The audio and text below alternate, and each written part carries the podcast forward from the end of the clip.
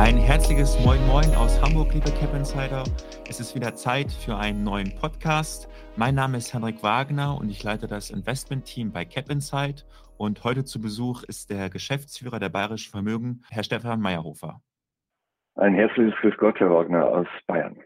Sehr schön. Schön, dass Sie dabei sind, Herr Meyerhofer. Wir haben die Ehre, die nächsten Wochen mit Ihnen eine Reihe von Podcasts aufzunehmen unter dem Motto Meyerhofers Meinungen. Äh, darauf freuen wir uns sehr. Ähm, wie ist es derzeit in München? Hier in Hamburg ist es oft regnerisch.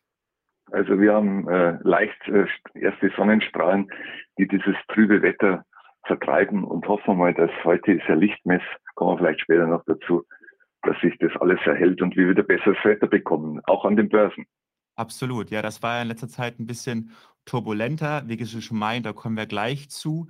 Vielleicht äh, zu Beginn. Sie haben ja den Namen auch in Ihrer Vermögensverwaltung Bayerische Vermögen. Vielleicht als ersten, ja, als ersten Insight, äh, was ist denn an Ihrer Vermögensverwaltung wirklich bayerisch ähm, neben Ihrem Akzent? Ja, es lässt sich nicht verhehlen, dass ich aus Bayern komme und natürlich eine Vielzahl unserer Mitarbeiterinnen und Mitarbeiter auch aus Bayern. Wir sind ja vor über 25 Jahren im schönen Chiemgau gegründet worden in Traunstein, haben uns natürlich seither äh, entwickelt und vielfältig entwickelt. Wir haben heute mehrere Töchter äh, und die äh, spezielle Nischen bedienen, institutionelle und private Kunden. Und natürlich unser, unseren, hat sich unser Unternehmen weiterentwickelt. Und heute sind die Mitarbeiterinnen und Mitarbeiter, kommen aus allen Herrenländern sozusagen. Aber wir stehen zu unserer, zu unserer Herkunft und zu den Attributen, die man gemeinhin mit Bayern verbindet. Bodenständigkeit, Ehrlichkeit, Solidität. Das passt ja ganz gut zu einem Vermögenswald. Absolut, genau richtig. Dass man für seine Identität einsteht, finde ich sehr gut. Das machen wir in Hamburg auch als meine Funktion als Leiter Investments hier bei Cap Insight haben wir natürlich auch, wie Sie schon vorhin angedeutet haben, den Blick auf die Kapitalmärkte. Da haben wir jetzt äh, seit dem 26.01. die neuen Neuigkeiten von der FED gehört, dass es eine restriktivere Geldpolitik gibt. Ähm, wir sehen geopolitische Risiken in Russland auch gerade, was natürlich Spuren hinterlassen hat. Dahergehend meine äh, Eingangsfrage vielleicht zur aktuellen Zinsentwicklung. Wie sehen Sie dort die aktuelle Entwicklung in den USA, als auch äh, für das morgige Treffen der EZB am 3.2. Ja, ich, es ist eine sehr interessante Situation, die wir derzeit haben, denn der Zinsmarkt, der Rentenmarkt hat ja im Grunde genommen äh, nur auf die Äußerungen jetzt reagiert und da hat er schon sehr scharf reagiert. Also die Notenbanken haben ja noch gar nichts getan. Sie haben lediglich angekündigt, dass sie was tun wollen und schon sind die Zinsmärkte in eine massive Bewegung gekommen. Das ist gemeinhin, spüren wir das nicht so, aber wenn eine äh, langjährige deutsche Bundesanleihe von minus 0,7 auf nahezu plus minus null sozusagen wieder steigt oder der Zins ansteigt, dann hat es natürlich bei den Kursen durch die lange Laufzeit hinterlässt es Spuren. Und aus meiner Sicht hat die Notenbank jetzt schon ein Ziel erreicht, dass die Zinsen eben schon angestiegen sind. In USA vor allem. Die zweijährige Anleihen kann man schon wieder ein Prozent erzielen. Auf eine gute Apple-Anleihe über zehn Jahre gibt schon wieder über drei Prozent, allerdings in Dollar. Und wenn wir nach Europa schauen, stellen wir fest, dass die, die einzelnen Kommentatoren der Europäischen Zentralbank durchaus unterschiedliche Signale abliefern. Und so ein bisschen leuchtet durch, dass sie die Inflation, da kommen wir wahrscheinlich auch noch drauf in unserem Gespräch, unterschätzt worden ist. Ich erwarte allerdings, dass sich in Europa bis dato aus der besonderen Konstellation Italien, Frankreich äh, keine großen Veränderungen ergeben. Okay, das äh, bedeutet, dass eine Zinssteigerung aus, aus Ihrer Analyse eben durch die Südländernstaaten einfach nicht äh, vorkommen wird. Oder ja, dass wir uns nicht erlauben dürfen, besser gesagt. Äh, äh, genau, sehr gut, Herr Wagner. Das ist ein Punkt. Und es ist ja schon passiert. Also wir haben ja schon eine Bewegung erlebt am, am Zinsmarkt, am Rentenmarkt. Und ganz ehrlich, der Rentenmarkt die Bewirtschaftung ist mit das Schwierigste, was man sich am Kapitalmarkt momentan vorstellen muss. Wir haben einerseits die Situation der Laufzeit, welche Laufzeit wähle ich. Das Chance-Risiko-Verhältnis ist, ist damit sehr schwierig zu beurteilen, weil der Return ja in, in fast nahezu nicht gegeben ist. Also ich laufe Gefahr, äh, wenn ich stärker im Rentenmarkt investiere, dass ich eigentlich zu Ungunsten meines Kunden, unseres Anlegers äh, agiere. Nach dem Sprichwort auf der Suche nach dem Yield, ja, das ist immer. Genau. genau, ja. Ähm, Herr Meyerhofer, Sie hatten eben gerade schon die Inflation äh, angesprochen. Wir haben jetzt gesehen, dass die Verbraucherpreise in Bezug auf Deutschland äh, im Januar um 4,9 Prozent gestiegen sind. Das ist jetzt zum ersten Mal ein erster Rückgang. Im Dezember, meine ich, war er bei 5,3 Prozent. Ähm, ich glaube, dass manche Inflationshüter sozusagen etwas mehr Klarheit erwartet hätten. Äh, was machen wir denn jetzt mit dieser Entwicklung äh, bei der Inflation? Ja, ich empfinde das äh, ein bisschen als aufgeschreckt. denn wenn wir uns die gesamte Situation der Preise anschauen, so müssen wir doch attestieren, dass wir schon immer eine hohe Inflation hatten, nämlich vor allem bei den Vermögenspreisen. Und da ein spezielles Segment der Immobilien, da wo ja keiner aus kann, jeder von uns muss irgendwo wohnen oder will sich ein Eigenheim kaufen, sind die Preise ja in den letzten Jahren in allen Regionen in Deutschland, nicht nur in München, massiv angestiegen. Und das bedeutet ja auch eine starke Inflationierung, wenn ich sozusagen von meinem Cashflow, von meinem Gehalt, meine Miete oder mein Darlehen oder generell den Kaufpreis für, ein, für eine Immobilie zahlen muss. Deswegen reden wir heute im Speziellen über die Verbraucherpreise oder Justament, wie auch jetzt der, äh, bekannt geworden ist, die Baupreise. Das hat man jetzt gesehen in der Diskussion um die Abschaffung der, der Förderung für, für energetische Maßnahmen. Dort haben wir schon länger eine Inflation und jetzt schwappt die über sozusagen auf den Verbrauch. Vor allem getrieben durch die Energiepreise, durch die politische Konstellation Ukraine-Russland-Konflikt. Äh, und, und jetzt geht es sozusagen, jetzt ist man aufgeschreckt und soll man das bekämpfen. Das kann keine Notenbank aus meiner Sicht bekämpfen. Äh, was soll sie denn, selbst wenn sie den Zins erhöht, wird der Energiebedarf nicht zurückgehen. Absolut. Preisbild, ja. Preisbildungen, das ist das Dilemma, in dem die Notenbank steckt. Ganz ehrlich, wenn, wenn wir, wenn wir das beurteilen, wäre es ja schon länger opportun gewesen, vor allem in Deutschland, den Zins zu erhöhen, um manche Auswüchse bei Preisen, ich habe die Immobilien genannt, einfach einzudämmen. Weil das auch nicht gesund ist, wenn sich so einseitige Preisentwicklungen ergeben. Und äh, wie kann man sich nun dagegen absichern? Äh, indem dass man in Produktivkapital investiert. Bei den Immobilien sehe ich den Preis am oberen Rande, aber auch da muss ich sagen, das habe ich schon länger so gesehen und nicht recht gehabt. Die Preise sind nochmal weiter gestiegen. Aber auf den Aktienmärkten kann ich mich da gut dagegen absichern, indem dass ich in Unternehmen mit Innovation, mit guten Produkten, mit einem guten Geschäftsmodell investiere, kann ich zumindest einen Teil ausgleichen. Wenn Sie sagen, gute Innovation, äh, diese Innovation, in welchen Sektoren sehen Sie die besonders? Äh, auf fast allen Gebieten. Wenn Sie jetzt anschauen, gerade durch die Pandemie, was im Gesundheitsbereich äh, passiert, äh, sowohl die Entwicklung neuer Impfstoffe, neue Medikamente, aber auch die Antworten auf die zunehmend altere, alternde Bevölkerung. Wir sehen im Automobil, Automobilbereich eine Riesenumwälzung, einen Riesen-Change, also, also sozusagen ein Paradigmawechsel. Also es betrifft ja nahezu alle Sektoren, ähm, selbst in der Landwirtschaft, die noch sehr traditionell sozusagen produziert, ergeben sich neue äh, äh, Startups und neue Möglichkeiten, wie wir noch effizienter, besser äh, unsere äh, Agrarwirtschaft bewirtschaften können. Sie hatten eben gerade in Ihrem Statement schon einmal auf den Russland-Konflikt abgezielt und da auch die letztendlich die Rohstoffentwicklung. Wir haben jetzt im Januar gesehen, dass gerade bei Gas, äh, das Rohöl, dass die natürlich stark davon profitieren. Wie sehen Sie dort für die, für die nächsten Monate dort Ihre Einschätzung bei der Rohstoffentwicklung? Also wenn sich der Konflikt zwischen der Ukraine und Russland und letztendlich dem Westen und Russland wenn sich, und ich, ich, ich höre aus den letzten Äußerungen, dass man etwas im wahrsten Sinne des Wortes Gas rausnimmt, dann wird auch hier die Preisbildung wieder etwas zurückgehen.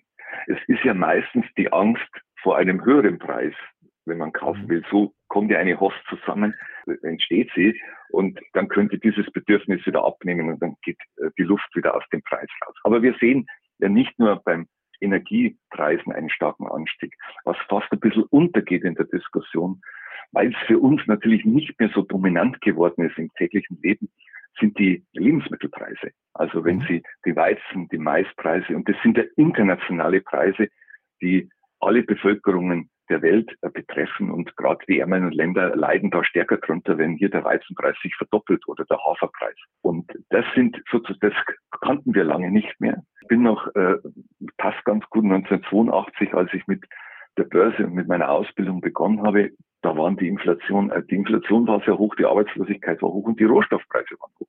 Da kommen wir aus den 70ern und vielleicht erleben wir eine, eine Renaissance. Es wird nicht mehr die Geschichte gleich geschrieben, aber äh, auf den Rohstoffpreisen könnten wir eine Renaissance erleben in den nächsten Jahren. Okay, und wo sehen Sie da gerade an Ihre Anfangszeiten sozusagen, sehen Sie dann äh, die Entwicklung ähm, verglichen in den 1970er Jahren? Ja, wir haben, äh, es wurde in den letzten Jahren auch aus Gründen von ESG und äh, sozusagen die Steuerung des Kapitals, ähm, wurde weniger investiert. Äh, wenn Sie auch die Marktkapitalisierung anschauen, ich nehme mal den Standard Poor's 500 für die 500 größten amerikanischen Werte. Wenn Sie da den Sektor Basic Materials, also Rohstoffe anschauen und im Speziellen, ob das eine Kupferaktie ist oder eine Goldaktie ist, dann noch im Standard Poor's, das ist Newmont Mining, dann ist dieser Sektor auch in Europa, spielt er im Stock 600 maximale Gewicht von drei Prozent. Alle diese Aktien, die wir da finden, das ist natürlich sehr wenig gegenüber einem Gesundheitssektor, der mit, mit 16 Prozent gewichtet ist, zum Beispiel. Oder in Amerika ist es noch extremer mit der Technologie. Und das birgt natürlich, das kann gute Chancen bedingen, eine Outperformance gegenüber den gängigen Indizes zu schaffen, wenn man, wenn dieser Sektor erwacht. Und ich äh, sehe erste Tendenzen, dass er erwacht. Die sind teilweise ja auch fundamental nicht teuer. Und äh, die Investitionen, die reizen natürlich, wenn die Rohstoffpreise höher gehen, Kupferpreise, Metallpreise, dass dann noch mehr investiert wird. Ja, ähm, Ihre ganzen Erläuterungen bündeln Sie ja sozusagen in Ihrer Meyerhofer Strategie. Vielleicht als erstes auf Hinblick der Rohstoffe. Ähm, auf welche Rohstoffe setzen Sie da im Portfolio-Management? Ich habe begonnen, erste Positionen aufzubauen bei Industriemetallen und ich habe äh, ein sehr starkes Gewicht bei den Goldproduzenten. Das habe ich zum einen mit einer direkten Investition in Newmont Mining oder auch über ETFs kann man äh, das sehr gut abbilden. Die spielen mit knappen 10 Prozent, ist das eine deutliche Gewichtung momentan im Portfolio. Das ist ja auch, wir haben vorher die Inflation gehabt, kann ja auch eine sehr gute Absicherung bei der Inflation sein. Insgesamt sind die Goldminen relativ gesehen günstig gegenüber der Entwicklung des Goldpreises. Beim mhm. Goldpreis bin ich allerdings nicht so zufrieden. Der geht einfach seitwärts. Wir sehen hier keine klare Tendenz und das muss sich entscheiden. Äh, und darauf wird dann auch in meiner Strategie zu reagieren sein. Wenn der Goldpreis sich weiter abschwächt, werde ich diese Position wieder abbauen. Und ansonsten, wenn sich hier eben das Momentum entwickelt, initial, dann werde ich natürlich die Position behalten. Alles klar. Aber sonst ist ja eigentlich immer gerade bei Gold, wenn wir immer geopolitische Spannung sehen, ja einmal eigentlich als sicherer Hafen verschrien sozusagen. Das sehen Sie jetzt ja, das nicht ist, mehr. Na, das ist äh, meines Erachtens, was ist ein sicherer Hafen? Wenn ich eine Volatilität von 20, 30 habe, dann kann es kein sicherer Hafen sein. Heutzutage nicht mehr, nee. Eben. Und deswegen sage ich, das ist sozusagen, was ihm zugeschrieben wird, weil Gold in physischer Form meistens zu Hause gehalten wird und nicht mehr angeschaut wird. Aber ich habe eine andere Herausforderung. Ich muss ein Sondervermögen bewirtschaften und ich muss einen Ertrag erwirtschaften. Und ich kann es nicht einfach weglegen und sagen, das ist ein sicherer Hafen, den es keiner ist. Es schwankt genauso wie alle Vermögensklassen und wir stellen fest, es korreliert auch immer mehr mit allen Vermögensklassen. Das sehen Sie auch am Bitcoin, Goldpreis etc. Also so einen richtigen Schutz, das haben wir auch 2020 gesehen in der Pandemie, hat eigentlich keine Vermögensklasse mehr geboten. Selbst die kurzfristigen Anleihen, äh, Industrie- und Unternehmensanleihen sind unter Druck gekommen. Das Einzige war noch Cash und, und vielleicht äh, deutsche Staatsanleihen, wo wir geschützt waren. Alles andere sozusagen ist in den Korb von Risiko gegangen. Vielleicht, wenn Sie mir das erlauben, kurz zu erklären, denn derjenige, der dann Gold hat, äh, muss es vielleicht verkaufen oder Goldminen hat, muss es dann verkaufen, um andere Löcher zu stopfen. Also der Effekt, sich zu schützen, nimmt damit gravierend ab. Das ist mhm. meistens, das muss man immer beachten, dass ja die anderen auch nicht dumm sind. Ja. Ja, absolut. Dann muss ich vielleicht auch mal über meine, meine Goldanteile, die ich äh, ja in einem Sparkassentresor gebunkert habe, nochmal vielleicht überdenken, ja. ja. Wenn Sie nicht wehtut, können Sie es ja behalten, nicht? Äh, ja. Das, das tut ihm, ja. Eigentlich soll man sowas ja immer nie anfassen. Wurde mir früher gepredigt jedenfalls. Naja, also da kann ich Ihnen eine schöne Geschichte erzählen. Ich war damals äh, Auszubildender bei der Bank und äh, damals war Gold, stieg gerade stark an und eben unter diesen Inflationszeichen. Und als erste Maßnahme sozusagen hat äh, die, die Bank damals einen Goldsparplan etabliert und ich natürlich als motivierter junger Bankkaufmann habe natürlich meinen Eltern einen Goldsparplan verkauft und äh, angeboten als sichere inflationsgeschützte Anlage. Das Gold war damals bei 800 Dollar und äh, wir hatten dann monatlich eben so angespart. Und es ging dann über die Jahre hinweg bis auf 200 Dollar zurück. Und irgendwann hat dann auch mein Vater die Lust verloren und diesen Goldsparplan aufgelöst. Also es kommt auch hier auf den richtigen Zeitpunkt an. Und wie immer, alle Vermögensklassen haben das Recht und tun es auch zu schwanken und teilweise tun sie es sehr, sehr lange. Äh, mhm. Und es geht, sie gehen oftmals sehr lange in die falsche Richtung. Ja. ja. Herr Meyerhofer, ich hatte letztens äh, wieder ein Interview, wo ich gefragt wurde, ähm, was äh, würde man denn oder was verändern Sie, Herr Wagner, äh, hinsichtlich des Jahres 2021. Da habe ich ehrlich gesagt gesagt, so viel groß ändert sich für mich nichts, weil ich setze weiterhin auf, äh, ja, auf Aktien, Aktien, Aktien. Wie ist es denn bei Ihnen, Herr Meyerhofer? Welche Anpassungen oder Verschiebungen nehmen Sie in Ihrem Anlagefokus für 2022 im Gegensatz zu 2021 vor? Also wenn Sie mich das, äh, super Frage, Herr Wagner, vielen Dank. Wenn Sie das mich Anfang des Jahres gefragt hätte, hätte ich Ihnen zugestimmt, hätte gesagt, ich muss momentan gar nicht viel verändern. Aber wir haben in den letzten vier Wochen schon einen deutlichen Switch erlebt. Wir haben gesehen, dass manche, vor allem Aktien aus der zweiten und dritten Reihe, massiv abgestraft worden sind. Wir haben einen starken Einbruch in Technologie erlebt. Und vielleicht ist das der Übergang, das haben wir am Anfang gesagt, Lichtmess ist ja der Dienstbotenwechsel. Also man hat die Chance damals gehabt, vor 100 Jahren zu sagen, bei den Bauern, ich gehe woanders hin. Das konnte man nur einmal im Jahr machen. An der Börse ist das anders. Wir können uns täglich entscheiden. Und das sehen wir auch, dass das entschieden wird. Wir sehen eine Hinwendung, wir sehen Geldflüsse hin zu Branchen und Sektoren, die wir bis dato gar nicht beachtet haben im letzten Jahr. Das waren Öl und Gas, da haben wir schon gesprochen drüber. Aber auch mhm. Banken. Ich meine, wir sind jetzt seit 2008, seit den 2000ern massiv gefallen, um Ihnen da noch mal ein Beispiel zu geben als ich vor zehn Jahren mit der Meyerhofer Strategie begonnen habe, war die Banken der höchste Sektor im, im Stock 600, nämlich mit über 14 Prozent. Heute rangieren wir bei 7 Prozent. Das heißt, die, der Anteil im Stock 600 hat sich halbiert. Und wir sehen die Ergebnisse in den letzten, die Berichte, die sind durchaus positiv. Gerade die Deutsche Bank hat äh, sehr positiv überrascht. Also hier kann was Neues entstehen. Wir sehen auch Aktien aus der Versicherungswirtschaft, also Financials generell, dass sie eine relative Stärke gewinnen. Das ist auch anders wie gegenüber letzten Jahr. Wir sehen, haben auch schon gesprochen, die Rohstoffe. Ich nenne noch ein viertes interessantes äh, Sektor, der sehr, sehr klein ist in der Marktkapitalisierung, aber durchaus sehr interessant werden könnte. Das ist alles, was mit Reisen und Freizeit zu tun hat. Das ja. betrifft die Luftfahrt, das betrifft die, die äh, Touristikunternehmen, das betrifft die Hotels, das betrifft die Kreuzfahrer. Und die sind auch sehr stark durch die Pandemie gefallen und äh, die könnten vor einer Renaissance stehen. Das sind die Chancen und vielleicht im Unterschied 2021, da hat man diese Aktien nicht anschauen müssen. Ja, gut, jetzt ist ja durch Omikron auch eventuell da mal ein Ende in Sicht, sodass das natürlich auch, wie Sie schon sagten, zu einer Renaissance kommen kann. Äh, Sie hatten gerade eben schon die Technologiewerte ähm, angesprochen da ist es ganz klar, dass Sie diese wahrscheinlich derzeit etwas äh, untergewichten, oder? Ich habe die stark abgebaut. Ich habe noch eine Aktie, das ist die ASML, also die sozusagen die Maschinen für die Chipfabrikation baut im Portfolio. Das heißt aber nicht, dass das für ewig äh, so bleibt. Äh, ich habe eben andere Sektoren aufgebaut und äh, dort die Chancen gesucht. Also Technologie ist bei mir wirklich momentan wenn Sie den Stock 600 nehmen, da ist sie ja mit 8 Prozent, das ist ganz interessant, 8 Prozent nur, wenn ich habe nur die, momentan die ASML. Technologie wird nicht verschwinden. Es wird auch nicht äh, sozusagen äh, stark verlieren möglicherweise. Aber andere könnten wesentlich interessanter sein, andere Sektoren. Mhm. Herr Mayhofer, ich hatte mir natürlich Ihren Fonds äh, schon letzten, wann hatten wir das erste Mal gesprochen? Ich glaube vor drei Jahren, seitdem verfolgt.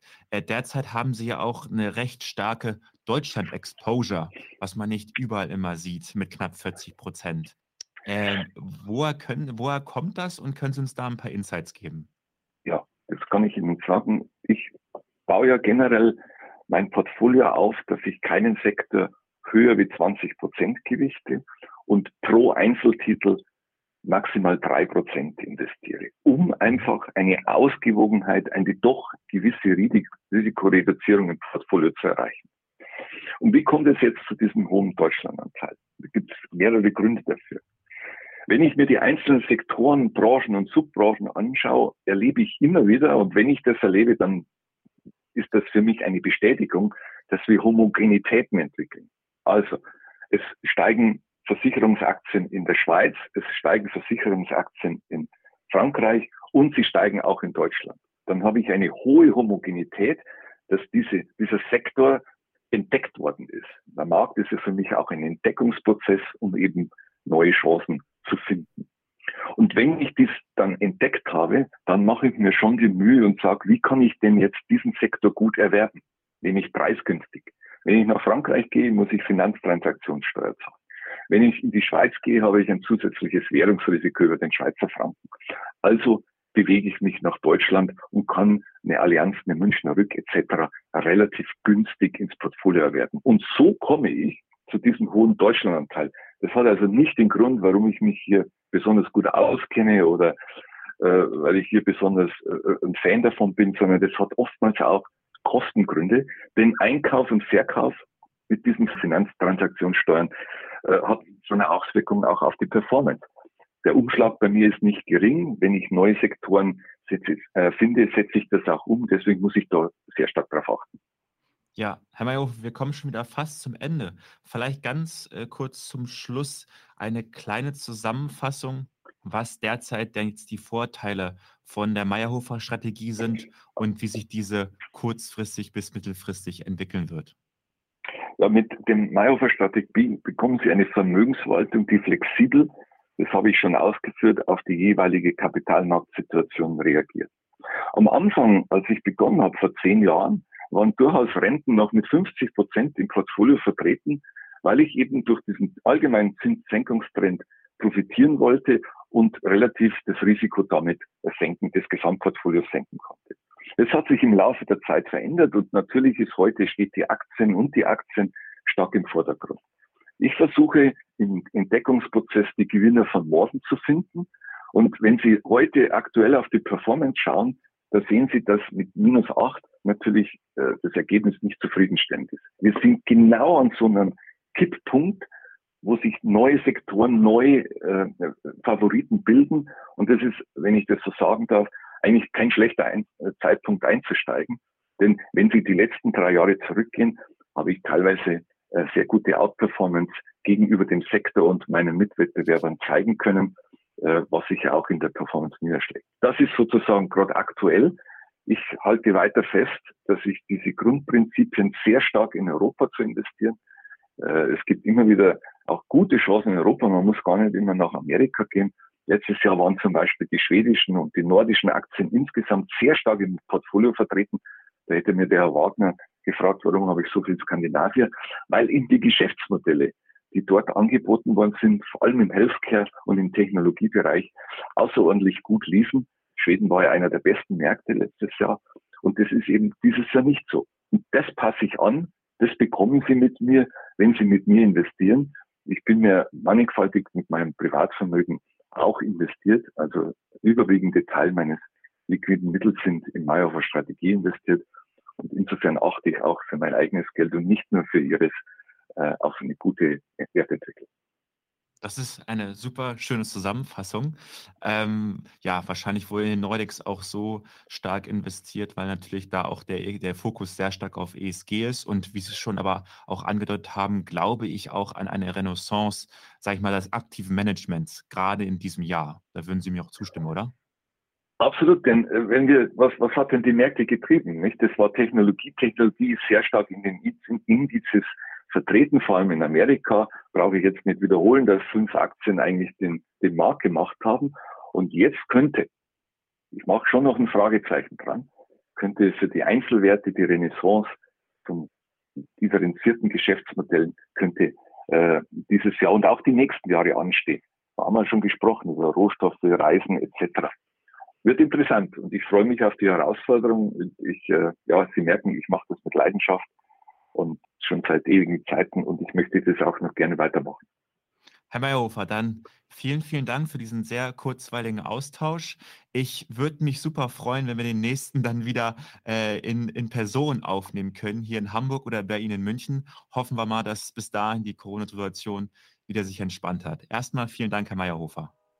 Ich habe zu danken. Vergelt's Gott. Perfekt, Herr Meyerhofer. Ja, liebe Cap Insider, vielen Dank für Ihre Aufmerksamkeit. Ähm, der nächste Meyerhofers Meinung wird dann in den nächsten Wochen kommen. Ähm, ich freue mich jetzt schon drauf und bis bald. Tschüss.